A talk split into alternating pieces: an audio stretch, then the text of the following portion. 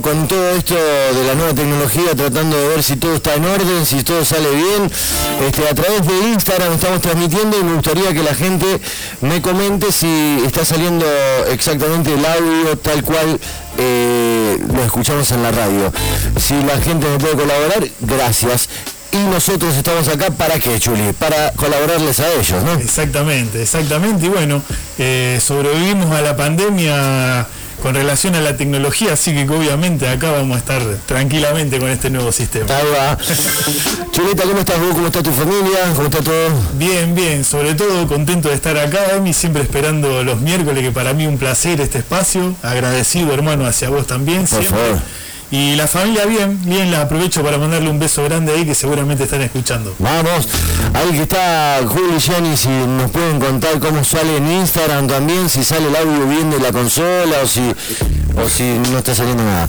Bueno, este Chuli, te, te mandé ya algunas Me mandaste alguna foto. Primero, Emi, déjame eh, Sí. empezar haciéndome eco de- del petitorio que se está realizando eh, por medio de las asociaciones civiles canábicas con Mamá Cultiva Argentina a la cabeza, que es eh, la urgente implementación de la nueva reglamentación de cannabis medicinal. Sí. Que, como lo hemos charlado muchas veces y nos hemos puesto contentos de esta nueva ley, mejor dicho, esta nueva reglamentación, pero no se ha implementado y siguen habiendo allanamientos, eh, sigue habiendo violencia, previsionismo, sigue habiendo cultivadores y cultivadoras eh, presos, así que se está haciendo un pedido muy, muy intenso.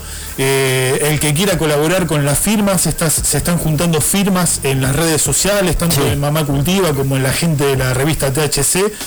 Eh, hay tiempo hasta el 26 de febrero, si mal no recuerdo, para aportar nuestras firmas eh, con el- el- la intención de juntar eh, 5.000 firmas para que se eh, acelere la implementación de esta nueva, de esta nueva reglamentación porque eh, tantos usuarios como profesionales de la salud siguen a la buena de Dios sin amparo ¿no? de, de esta ley oscura que, que nos atraviesa así que pedimos por favor la, la- la pronta implementación de esta de la nueva reglamentación de la ley 23350 eh, porque también es una injusticia total, ¿no? La verdad que, causa mucha bronca que en el mismo país donde compartimos eh, todos eh, avanza eh, intensamente la, la industrialización del cannabis, ¿no?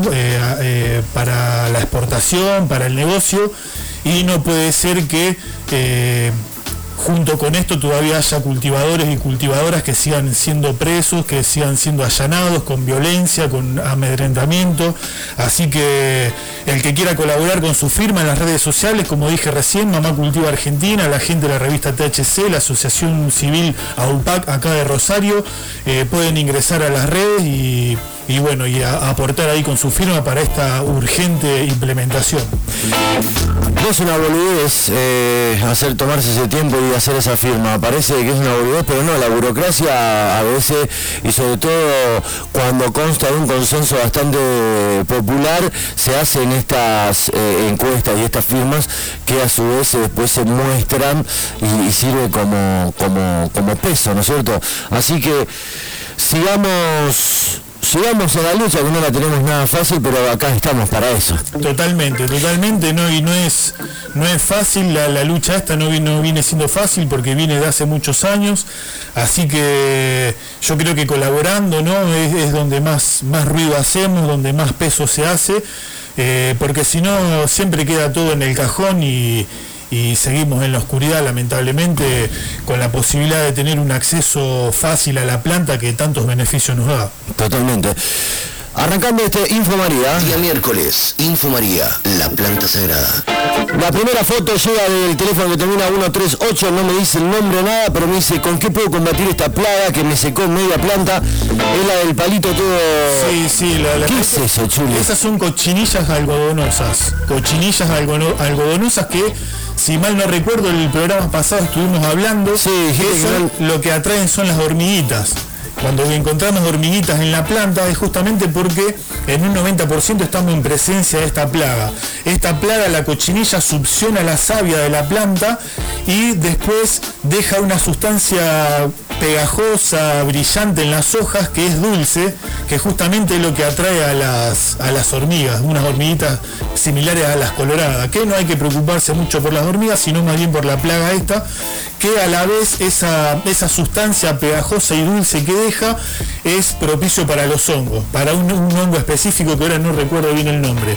Así que se puede cultivar con cualquier, se puede, perdón, eh, combatir con cualquier insecticida.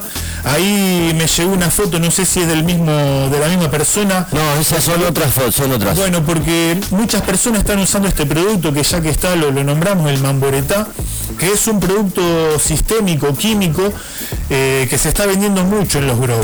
Eh, no, no le doy una mala connotación al decir que se está vendiendo mucho en los grow porque hay veces que tenemos la plaga muy erradicada en la planta y si no estamos en la fase de floración podemos atacar la plaga con algo químico que es, es más intenso que los productos orgánicos.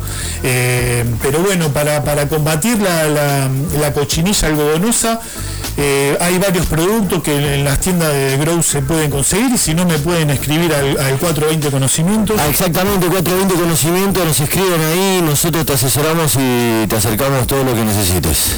Así que hay varios productos y si no podemos recurrir, hay veces que no, no, no, no, no contamos con la plata porque algunos productos son caros, podemos hacer algún preparado casero para este tipo de plaga que es jabón líquido con al- alcohol de quemar diluido en agua en partes iguales, en internet hay, hay varias recetas por si quieren saber puntualmente las, las medidas y con ese remedio casero también podemos combatir eh, este tipo de bicho.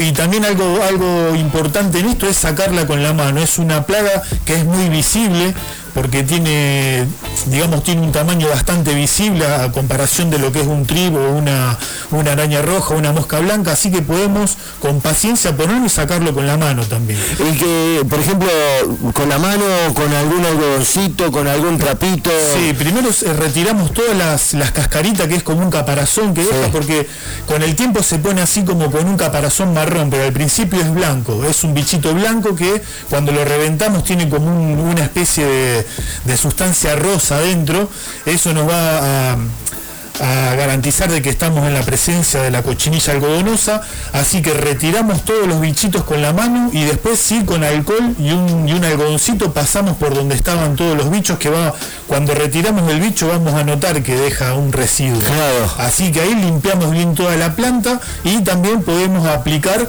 eh, el producto pertinente para un insecticida bueno para este tipo de plagas. Respondí a la primera, la primera inquietud acá del oyente. Espero, espero que podamos cumplir con todo, dice. Esperando al Chuli, como siempre, a pleno sol por acá, bueno, todavía no hizo ninguna pregunta. Esta la, la- Bueno, escuchamos al oyente que mandó justamente el producto este, Chuli. Chuck, ¿cómo andas? Buenas tardes. Acá una consulta para, para el maestro ahí. Este, como, contaba antes vos, estamos todos con las plagas y eso. Este, yo en mi caso tengo trips y alguna que otra araña roja. Estoy con uno, con un producto que compré hace poco, ahora le voy a pasar una fotito. Eh, bueno, las plantitas empezaron a florar y quería saber más que nada si me da alguna recomendación y hasta qué momento le puedo, le puedo agregar este insecticida y que no haga cagada, ¿no es cierto? Un abrazo grande, muchas gracias, un placer escucharlos y aprender. El placer es nuestro, hermano, gracias por hacerte parte. Info, Chuli, Info María. Bueno, acá el producto, como decíamos recién, el Mamboretá, si bien estoy viendo que la caja dice que es eh, tipo orgánico, ¿no? Eh, yo puedo garantizar de que no es así, es un producto sistémico, químico, bastante, bastante invasivo, bastante fuerte. Eh, pero bueno, después queda, como decíamos recién, queda a merced de cada uno si lo aplica o no. Eh, justamente, bueno, las plagas eh, las estamos padeciendo terriblemente todos y bueno, como, como explicábamos recién, cuando tenemos la planta con, una, con una plaga muy, muy radicada, tenemos que recurrir a estos, a estos tipos de productos. Lo ideal es hacer una o dos aplicaciones siempre y cuando la planta no esté en una floración avanzada media, ¿no? Cuando, que justamente es lo que preguntaba el oyente, cuando ya la planta está en floración y tienen las flores ya bien formadas con resina, eh, no es aconsejable aplicarle nada, porque lo que le apliquemos va a, eh, a modificar el sabor y el olor de la resina. ¿No? La, va a alterar, va a alterar el sabor, entonces eh, no es aconsejable cuando ya la planta tiene las flores, los cogollos bien formaditos y con resina, no es aconsejable tirarle nada. Mientras tanto, mientras estemos en el principio de la floración o en vegetación, sí podemos eh, trabajar contra los bichos. Y bueno, como decía recién, cuando trabajamos con un, con un producto químico, eh, personalmente lo que siempre recomiendo es hacerle una o dos aplicaciones como para que el ataque nuestro hacia los bichos sea intenso y una vez que logremos eh, erradicarlos de la planta podemos seguir en este tiempo que yo decía recién hasta la mitad de la floración eh, haciendo un preventivo orgánicamente pero cuando la, plaga está intensa, hay veces que con el aceite de NIN, con el potasio, con la tierra de atomeas no da abasto. ¿eh? Así que no, no, tenemos que eh, volcarnos a este tipo de productos químicos y como decía, yo lo que siempre recomiendo es una o dos aplicaciones, no más, como para que el producto ese químico se meta en la planta y quede ahí dando vuelta, que es después lo que nosotros vamos a consumir, ¿no?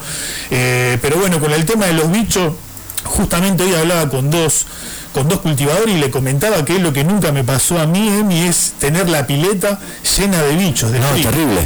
Pero nunca me pasó en el agua de la piletita de mi hija de tenerla invadida de trip, que apenas me metí no sabía lo que era y cuando lo, empecé a ver de cerca eran miles y miles de trip. Terrible, no, es impresionante. Y bueno, imagínate las plantas, más allá de que le, hacía un día que le había aplicado el NIM, eh, tenía las hojas negras de, trip.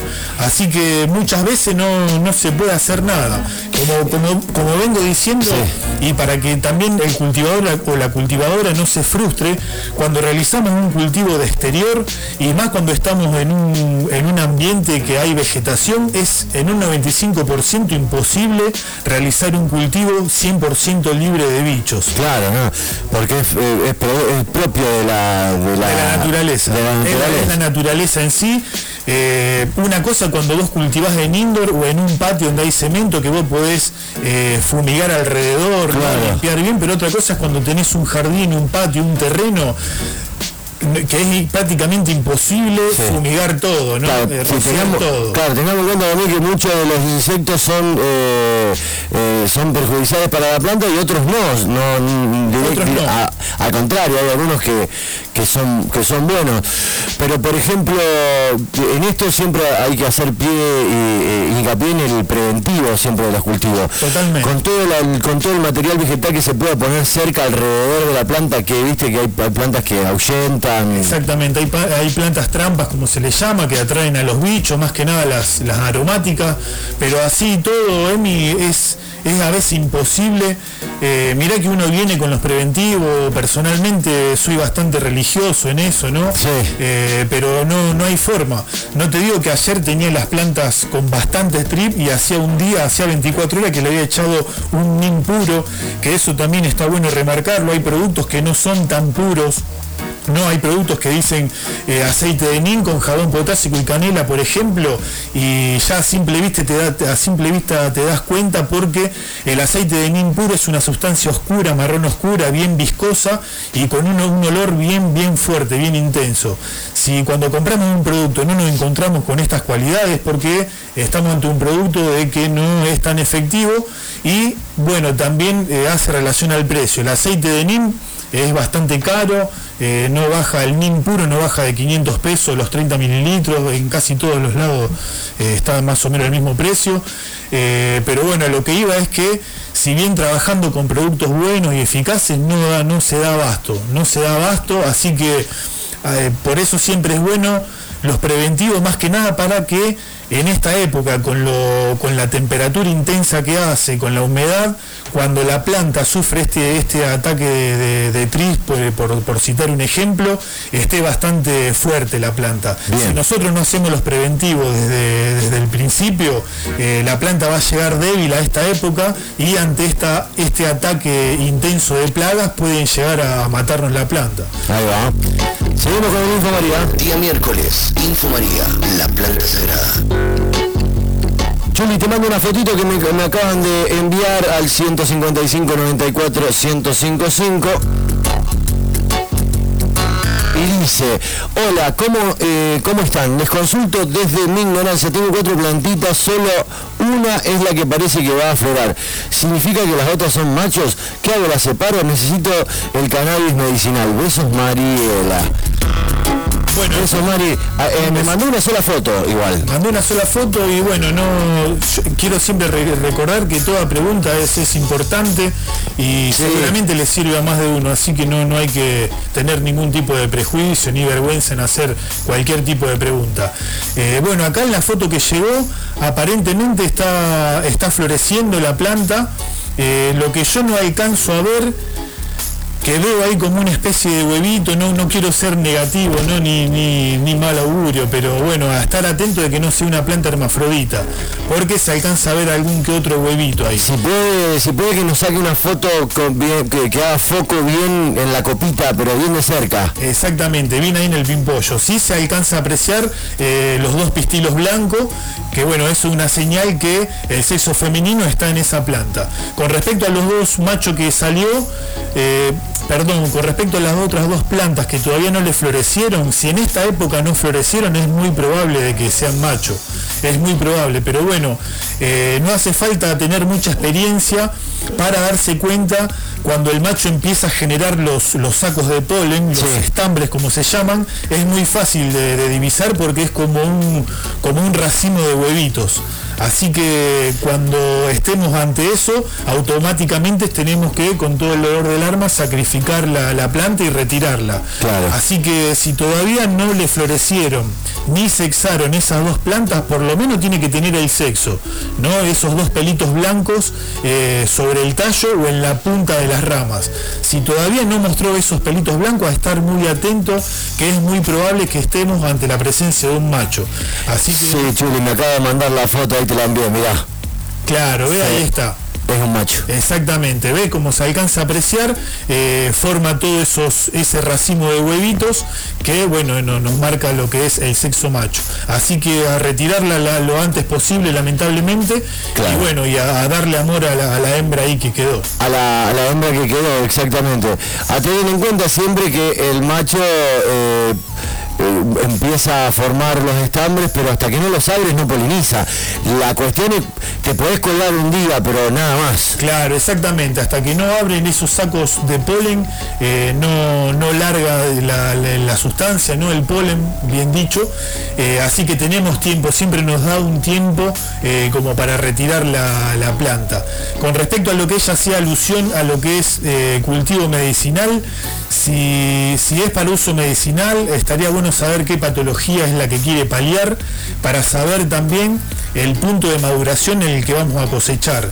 Eso también es, muy importante, eh, porque hay veces que, o mejor dicho, muchas veces cuando conseguimos alguna que otra semillita, eh, son variedades que sintetizan mucho THC, entonces eh, el punto de cosecha, el punto de maduración es importante para conseguir un poco de gradación de THC, o sea que no contenga tanto THC y contenga un poco más de CBN, del cannabigerol, del cannabinol, perdón, que para uso medicinal eh, es muy muy bueno. Así que bueno, cualquier cosita que me escriban al Instagram y yo los puedo ir guiando para el... Arroba 420 conocimientos.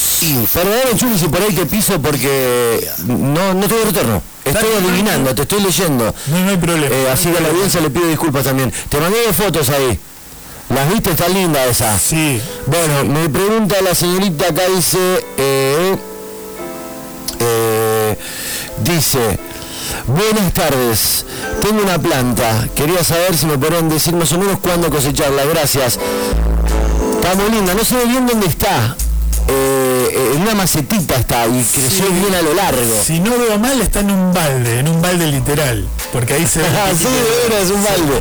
Así que bueno, yo asumo de que esa planta está en exterior y bueno, esa, esa planta por la estructura que tiene, ¿no? por la morfología de los foliolos de las hojas, eh, calculo que va a estar en el punto de maduración eh, a principios de abril, que es más o menos donde el gran porcentaje de las variedades eh, culmina el ciclo de floración, principio de abril más o menos que vaya calculando para, ese, para esa época. De mientras eh, puede ir abonando, ¿no? ya que se ven algunas hojitas con un verde pálido, medias amarillitas, eh, como todavía falta bastante para la culminación del proceso de floración, puede ir abonando con, con algún, algún abono rico en fósforo y potasio que le va a venir muy bien a la planta. Bien, Info, info, info, info María. locos, son lo mejor de que me pasó en el mundo, dicen, saludos. Bueno, gracias. Chicos, mi mamá pregunta, ¿qué puede matar las hormigas negras? Gracias, la tienen todas las plantas. Yo voy a recomendarle que en vez de matarlas le ponga talco y la, la- y acordate que no, no te van a molestar más, porque matar las hormigas es como un trabajo en vano, no las vas a matar nunca. Es como el cuento de la buena pipa. Si no la vas a matar nunca. Exactamente. Y algo- a hacer- algo- sí, perdón, Emil. dale. No, por un favor, al contrario. Eh, y también algo está pasando porque hablo con muchos, muchas personas que están cultivando y todas la tienen. No, no, no. Ayer estuve en, en Aldea Solidaria, en la casa del Niato, todo lo que era la calle, la calle, ¿no? Los cordones de la calle, pero terrible, van y vienen, van y vienen. ¿Qué onda? Yo asumo de que debe ser también por la sequía que hay. eh, al no estar lloviendo tanto, me parece que eh, eso es algo óptimo para, para las hormigas, pero bueno, eh, en ese caso la estamos padeciendo todo. Eh, si bien muchos tienen la suerte de que no ataquen directamente a la planta de cannabis, sí ha hecho estragos en huertas y en otro tipo de plantas. Personalmente me están comiendo hasta los cactus, algo que nunca vi. Pero bueno, como vos bien dijiste, ese tip yo lo puse a prueba. Si bien no fue talco, fue harina, Emi, pero se las entretiene porque se llevan todos esas, ese- esa- esos granitos, se los llevan, igual que el arroz. El arroz he comprobado de poner medio kilo de, de arroz y en cuestión de 10 minutos no queda un solo gramo, eh, un solo grano, perdón. Eh, pero bueno, es, erradicarlas definitivamente es algo muy muy complicado. Lo que sí se puede hacer es tratar de contenerla, como vos bien dijiste, con A mí me funcionó y varias personas lo han funcionado. Sí, sí, sí, si quieren le digo posta, yo lo probé con Eficien. Eh, tenía ese talco y me recontra funcionó. Mirá el laburo que hará Nini que se llevan, que el talco, cómo puede, tan minucioso que es. Claro, no, no, que- el talco directamente es como que llegan y ya está, se, se, se, se van porque eh, es fuerte, es fuerte y tiene olor. Me parece que como es antinatural para ellos. Claro, puede ser por la harina y todo eso, pues no. La harina yo vi que se la llevaron, Sí. desapareció la harina. ¿no? Y si no sirve para hacer hongos, y si no sirve para hacer hongos, se la llevan, viste que las hormigas cultivan hongos. Todo lo que llevan lo amontonan abajo de la tierra, cuando crece el hongo, eso es lo que comen. Claro, Exactamente. Exactamente. Escuchamos más eh, mensajes aquí en el Info María, la planta sagrada, junto a Chuli de 420 Conocimientos. Miércoles, Info María, la planta sagrada. ¿Qué pasa, Chuck? Buenas tardes. Te voy a hacer una preguntita. Tengo dos plantas que ya están que explotan, están cogolladas, pero han empezado hace poco. Eh, pueden engordar mucho más. Yo tengo una duda. Yo todos los años agarro, corto un pedacito una semana, lo seco rápido en unos días y pruebo hasta que pega. Y cuando pega la corto, para que no se me pase, porque si no, no, no, no, no, no se va deja de producir THC si se pasa. Quería saber, ¿hay otra forma de, de verlo sin tener que hacer la cata? Y qué cosa más linda que hacer la cata. Tal, tal cual. tal cual. este, Bueno, ahí a lo que lo que hace alusión el oyente es lo que se le llama corte cosecha progresiva, que es ir cortando ¿no? Eh, de a poco, por partes. Lo que él hace está muy acertado, porque justamente viene a colación de lo que hablábamos recién del uso medicinal. Cuando nosotros cosechamos en un punto de oxidación eh, de la flor, ¿no? cuando se ve todos los pistilos marrones y si observamos con lupa los tricomas y los vemos todos color ámbar, eso quiere decir que la planta ya está sintetizando CBN, que bien como decía el oyente, que él nota, ¿no? Debe, yo eh, interpreto de que él al fumar debe notar un pegue más, más narcótico, más físico, y realmente es así. La planta sintetiza más THC cuando las glándulas, no la cabeza de los tricomas están transparentes. Siempre se aconseja de que el corte tiene que ser en un 70%, mirándola con lupa los tricomas, ¿no? En un 70% los tricomas blancos y en un 30% ámbar. Pero hay varios estudios que afirman de que cuando la glándula está transparente, que es eh, en un estado reciente ¿no? de maduración, es donde más THC sintetiza. Así que eso siempre, o sea, el punto de maduración siempre es conveniente eh, y a gusto del cultivador. Hay cultivadores que quieren o cultivadoras más psicoactividad, entonces se corta en un punto de, maduración más temprano y hay gente que busca algo más introspectivo, algo más sedante, ¿no? algo más físico, entonces ahí se corta en un punto de maduración más oxidado. Eh, para lo que pregunta el oyente de no ir cortando para saber el punto eh, justo, hay que mirarla con una lupa. Cuando vos mirás bien con una lupa las cabezas de los tricomas, vas a ver que en principio, como decíamos recién, en principio están transparentes, después pasan a estar blancos, lechosos y después pasan a estar amba marrón. Si la persona quiere mucha psicoactividad, que corte en un punto donde los tricomas estén transparentes del 50% y el 50% lechoso o blanco. Eh, ahí va a encontrar el mayor punto de psicoactividad en la flor. Vamos todavía, Chuli. Eh, ahí te llevo una foto. Estamos en vivo contestando a la people. Día miércoles, Info María, la planta sagrada. Eh, me dice qué puedo hacer, por qué ¿Por qué las tengo así manchada de blanca a la planta? Este, ¿Cómo puedo curarla? Saludos. Este, y a mí me funcionó el arroz para las hormigas, dice. Perfecto, bueno, perfecto. Eh, bueno, con respecto acá a la fotito, bueno, estamos en presencia de los trip. Este, este, este color blanco, medio plateado, son las cicatrices que dejan los trip al succionar la savia y los fluidos de las hojas. Así que a mirar detenidamente, que por ahí cuando uno no conoce el trip no lo alcanza a ver porque es un bichito bastante diminuto. Y bueno, ponerse, enfocarse bien en detectar estos bichos. En caso de que no haya muchos, eh, se puede paliar y erradicar con aceite de NIM, eh, jabón potásico o tierra de diatomeas.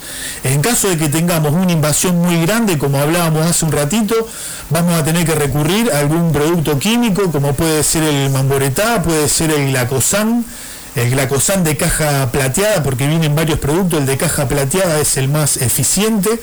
Eh, y como decíamos antes, con dos, una o dos aplicaciones los bichitos tienen que desaparecer y después podemos seguir eh, haciendo el preventivo con aceite de nino, jabón potásico, algo más orgánico. Pero bueno, acá en este caso estamos en presencia de, los trips seguramente.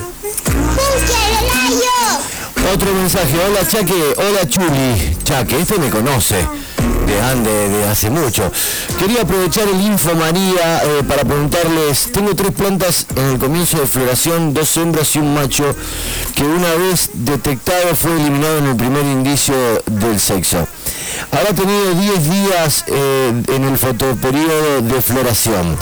Yo quería saber si a esta altura puedo realizar un trasplante de 10 a 15 litros y si puedo aprovechar la tierra de la que salió el macho. Muchas gracias, se los quiere, soy Federico. Eh, antes de pasarla al fotoperiodo de floración, las había pasado de 5 a 10 litros. Los estoy escuchando por internet, dice. Bueno, perfecto. ¿Entendiste? Sí, sí, perfecto. Un, un saludo grande. Estoy gritando como un boludo porque no tengo Está como los sordos. Eh, bueno, un saludo grande a Fede y gracias por escuchar el espacio este. Bueno, sí se puede utilizar el sustrato del macho, se puede utilizar sin ningún problema. La única forma en donde no se puede utilizar o reutilizar un sustrato es cuando eh, eh, hayamos estado en presencia de algún hongo en la tierra, como fusarium puede ser uno de los principales, o que el macho haya abierto eh, los sacos de polen y haya eh, impregnado el sustrato ¿no? de, de polen.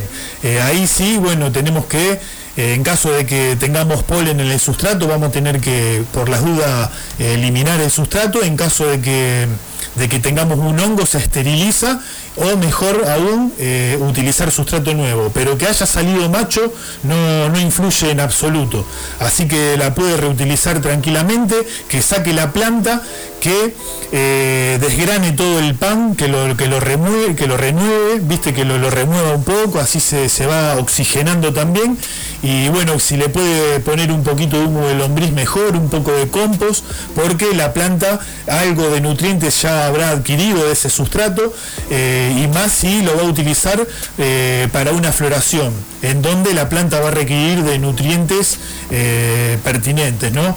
Y bueno, si la, la puede trasplantar, lo ideal hubiese sido que antes de cambiarle el fotoperíodo a 12-12, eh, ahí es donde se hace el trasplante. Eh, y siempre a el, al doble de la capacidad de la maceta que venía. Por ejemplo, en este caso que venía en 5 litros, cuando ya estábamos en condiciones de cambiar el fotoperiodo de floración, ahí es el momento de pasarla a 15 litros, por ejemplo, y la ponemos a floración. Si la planta no está muy avanzada en floración, se puede hacer el trasplante, no hay problema. Pero cuando ya la planta ya tiene los, las flores ya bien notorias, ahí ya no es conveniente eh, hacer el trasplante, lo que más nos conviene hacer es empezar a abonar con los, con los abonos pertinentes. Info, info, info, info María. Bueno, un montón de agradecimientos, Chules, también llegan por acá. Eh, bueno, Funca, tengo una pregunta para Chuli. Yo, ya, no, no germiné semillas, sino que directamente las planté en la tierra. Es la primera vez que lo hago de esta manera. ¿Qué pro y qué contra tiene esta forma de crecimiento para la planta? Saludos.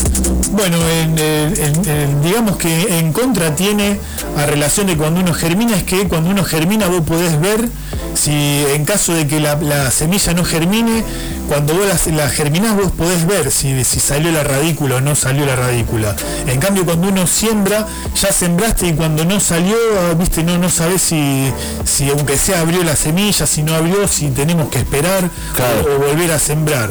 Eh, pero después no hay, no hay muchos no hay muchos cambios, no hay muchos beneficios o, en contra.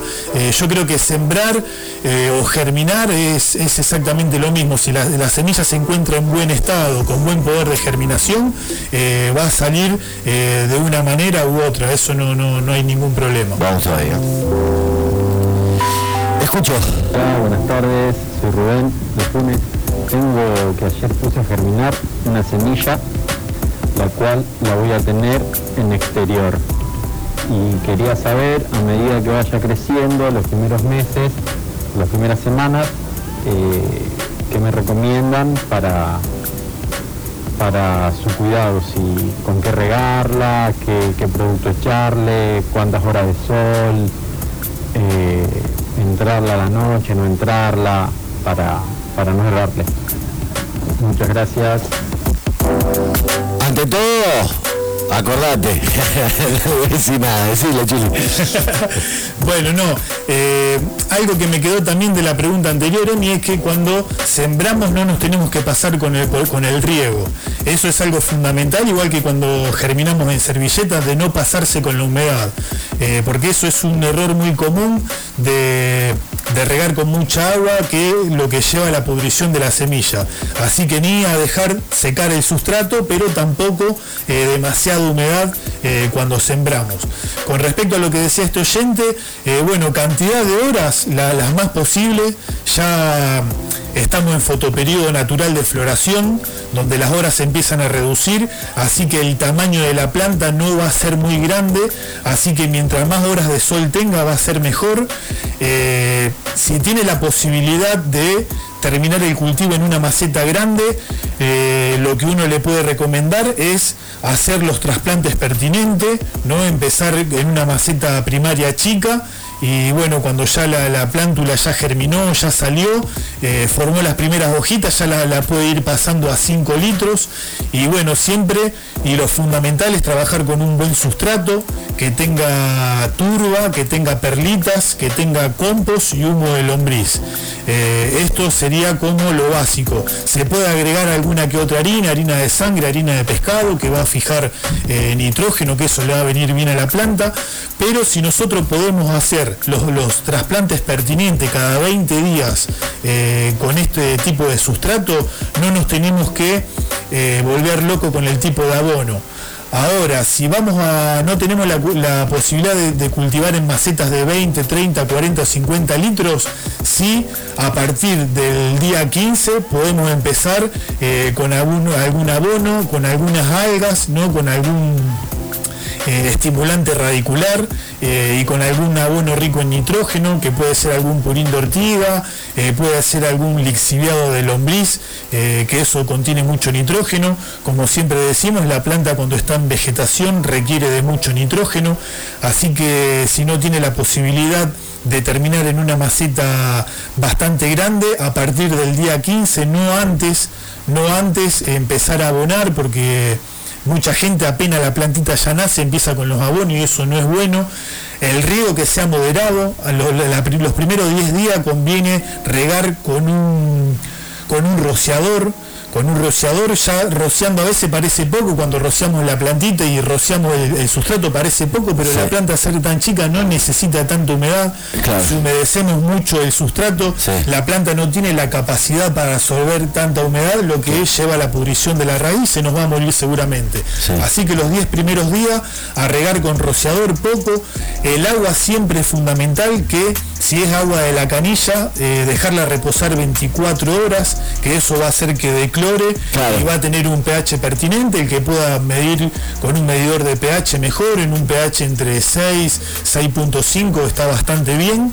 y bueno, y como decía recién, si bien ahora el ciclo no es tan largo, porque no es tan largo como cuando empieza la temporada en septiembre o octubre, eh, no va a haber tantos trasplantes, así que lo, que conviene ahí es empezar en una maceta primaria chiquita, una vez que la plántula ya tiene algunas hojitas, la podemos pasar a 5 litros como decía recién, y a partir del día 20 ya la puede pasar a una maceta definitiva que sea lo más grande posible, 20, 30, 40 litros, que sobre, si sobra comida mejor, pero yo asumo de que ese va a ser el último trasplante porque al estar en fotoperiodo de floración, la planta ni bien alcance la, la maduración sexual, si es hembra va a empezar con la floración directamente. No es como en temporada que sigue vegetando hasta fines de enero. Eh, va a empezar la floración, así que ahí ya no se puede trasplantar. Así que en este caso o en esta época, cuando empezamos cultivos, yo creo que desde la maceta primaria hacemos el primer trasplante, como decía recién, a 5 litros y después ya podemos hacer un último trasplante a la mayor capacidad posible. Y siempre trabajando eh, con la mezcla esta de sustrato que, te decía y en el último sustrato en el último trasplante, perdón, ya podemos ir agregando harina de hueso, ¿no? Para que ella vaya teniendo, cuando la plantita empieza a florecer, que tenga los, abonos ahí ya pertinentes para, para ese estadio del proceso. Día miércoles, Info María, la planta sagrada. ¿Cuántos años hace que, que sos cultivador chile? Más de 20 años, ¿cierto? Y no tanto, pero 15 años seguro. 15 años ininterrumpido aparte. ¿eh? Eh, y eso está bueno recordar que eh, acá en, este, en esta latitud donde estamos podemos cultivar todo el año. Todo el año podemos tirar semilla y si queremos plantas más grandes, cuando estamos fuera de temporada podemos agregarle luz, si no, eh, la dejamos así con el fotoperiodo natural, en invierno, en pleno invierno, con algunos cuidados que ya hemos hablado mucho el año pasado eh, por el frío, pero podemos cultivar a sacar hasta cuatro cosechas anuales tranquilamente, así que el cultivo eh, puede ser ininterrumpido como, como lo vengo ejerciendo hace rato. Info, info. Te pasó un montón de fotos recién, Chuli. Eh, me dice, hola, les paso una foto de mis plantas, tengo dos. ¿Qué les compro? Mira, Chuli no toma alcohol, yo sí. A mí, trae lo que quieras. ¿Quién les compra las plantas, mejor dicho? Bueno, ahí estoy viendo, las plantas están lindas. Lo único que, que, sé, que puedo, digamos, como destacar es el amarillamiento en las hojas. Lo que sí no alcanzo a ver es si la planta están en maceta. Ahí, ahí alcanza a ver, están en maceta. Bueno, ahí lo, lo, que, lo que conviene hacer como primera medida es empezar a abonar. Ajá. Empezar a abonar y voy a, voy a remarcar algo que está bueno saberlo por ahí para la gente que no tiene experiencia. Cuando compramos un producto, si nos fijamos bien en la etiqueta, tiene tres numeritos. Tiene tres numeritos que... Nitrógeno. Nitrógeno, fósforo y potasio, exactamente. Lo- Los, los valores que vamos a tener ahí va a ser el primero en nitrógeno, el segundo en fósforo y el tercero en potasio. Entonces eso está bueno saber qué potencia va a tener el producto que estamos utilizando. Acá como veo las plantas con, ese, con esa clorosis que se está formando, lo primero que hay que hacer, como decía, es abonar lo segundo es controlar el riego. A veces este proceso lo suele hacer cuando estamos excediéndonos en riego, suele amarillentarse las hojas, así que el riego tiene que ser en la medida pertinente, como siempre decimos, eh, la, medida adecuada, más o menos lo que se, lo que se hace, se llama como regla, es el 15% de la capacidad de la maceta. Si la maceta esa que se alcanza a ver en la foto tiene 20 litros, podemos regar con 3 litros de agua, eh, un, un riego despacio, espaciado, o controlar el peso de la maceta. Viste, esto me, me extiendo Emi porque es fundamental el tema del riego. La maceta cuando tiene el, sustrato completamente seco, eh, la podemos levantar y vamos a ver que no pesa mucho, no pesa prácticamente nada. Entonces ahí procedemos a regar y una vez que le agreguemos esos 3, agua, esos 3 litros de agua espaciado y lentamente, una vez que terminemos, vamos a agarrar y vamos a levantar la maceta y vamos a considerar la diferencia de peso que hay. Entonces cuando, cuando no sabemos si regar o no regar, lo que podemos hacer es ir y levantar la maceta. Eh, esto esto hago, hago hincapié y me extiendo porque es un error común en el exceso de riego y hace de que la planta eh, sufra por el tema de la oxigenación en las raíces, pero también lo que hace es lavar mucho el sustrato. Entonces ahí es donde empieza a carecer de alimento. Y bueno, y también empezar a abonarla, como decíamos recién, con algún producto que contenga nitrógeno, fósforo y potasio. Hay muchos, no- nos pueden consultar también en 420 que le podemos recomendar algunos, algunos productos que son eficientes, pero bueno, empezar a abonar, eh, que todavía tenemos tiempo, porque también siempre vale remarcar que el abono se corta 10 o 15 días antes de que termine la floración. 10 o 15 días antes de que termine la floración hay que cortar con el abono para que la planta eh, vaya suministrándose alimento de, de ella misma, que es donde empieza a amarillentar las hojas. Ajá. Eso es bueno, que la planta termine con carencia es bueno, eh, por lo menos a mi humilde punto de vista, hay mucha gente que eh, termina el proceso con toda la planta verde entera, eso quiere decir que la planta hasta último momento ha tenido nutrientes, lo que nos va a alterar el sabor. Todo eso, esos abonos va a terminar en, las flores, por más que hagamos un lavaje, que todo el mundo se, eh, se va al lavaje de, sustrato, no el lavaje de raíz, que es regar, regar con mucha agua. Eh, cuando nosotros fer- fertilizamos hasta último momento, va- van a quedar los elementos igualmente en las flores. Así que el abono se corta 10 o 15 días antes de, de la culminación del proceso de floración. Así que lo que se le recomienda a este oyente es empezar cuanto antes con abono y siempre tener en cuenta declorar cuando utilizamos un abono en riego, siempre declorar el agua. Eso es fundamental porque los abonos minerales eh, con agua con un alto contenido de cloro no, no, no lo asimila bien la planta, así que le vamos a tirar al pedo porque la planta no lo va a asimilar y va a quedar en el sustrato dando vuelta. Pero bueno, eh, no, no me quiero extender más, eh, lo recomendable para este oyente que mandó es regular ¿no? el amarillenteo es en las hojas con el abono y también tener precaución a la hora del exceso de riego. Johnny, sos un genio. Eh, recién ahora está tomando un trago de agua, Johnny. No lee, señores, ¿qué va a leer? Lo tira la data ahí fresca porque es así, hermano. 155 94 1055 eh, escuchamos al amigo Maxi. Hola Chuck, hola hermano. Eh, no sé si recuerdan que la semana pasada yo trasplanté, había consultado para pasarle a un tacho más grande y este literalmente es un tacho de, de- como de chapa de lata y noto como que recalienta un poco más durante el día. Consulta, eh, ¿le hace mal que caliente tanto ahí abajo o no pasa nada? Entiendo que le tengo que tirar un poco más de agua a lo mejor, pero ¿tengo algún inconveniente o le doy para adelante? Bueno, Maxi, aprovecho para mandarte un abrazo grande también. A la familia de Maxi Alejito. Bueno, como vos, bien decís, Maxi, ahí al, al incrementar la capacidad de, de maceta, no de sustrato, el riego obviamente va a ser eh, en más cantidad a relación de lo que venía antes. Eh, como bien explicábamos recién, eh, una referencia es la capacidad del tacho con la que estamos, con- el- por el medio que estamos cultivando, eh, regar con el 15% de la capacidad que tenga.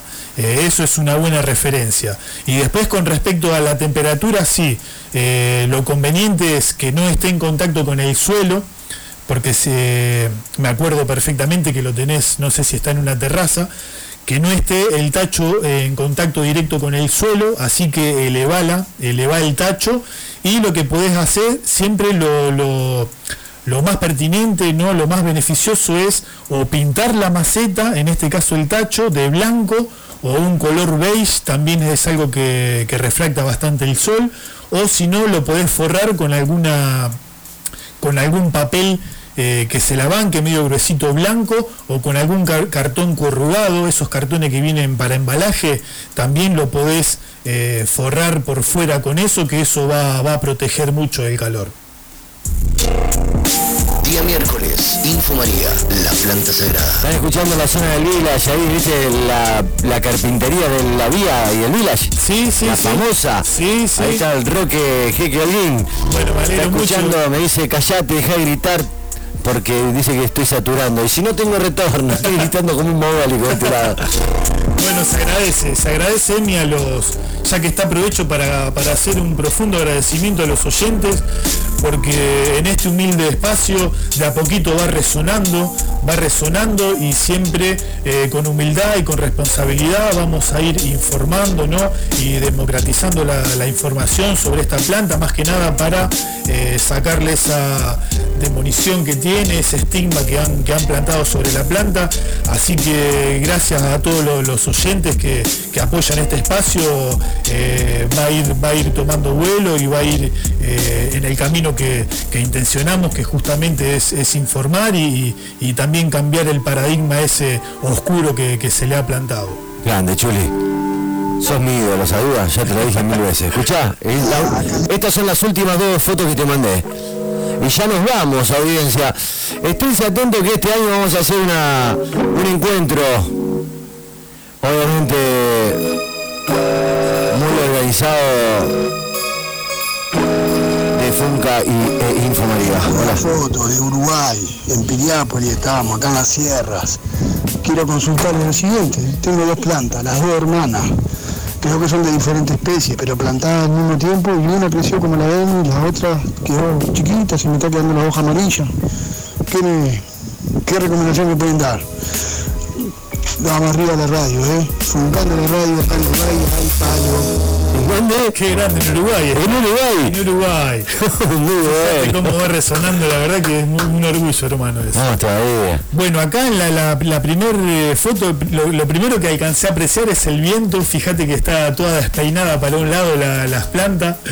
Pero bueno, la, la planta más grande se ve muy saludable, muy, muy saludable. Así que, y estando directamente en la Pachamama, eh, eso nos ahorra muchas preocupaciones, ¿no? Ya que en el suelo eh, se encuentra casi todo lo que va a necesitar la planta. Con respecto a la más chiquita, y a la que está amarillentándose un poco, lo que habría que ver es el, tema, no sé si, si, está regando justamente lo que hablábamos recién, por ahí cuando la planta está en el suelo y, procedemos a regarla mucho, lo, que sucede es esa clorosis, ¿no? ese amarillenteo en las hojas, y también veo que tiene como las puntitas quemadas tiene como las puntitas quemadas con marrón, eso puede ser una falta de potasio, puede ser que la planta esté necesitando potasio, a lo mejor no lo está encontrando en el suelo.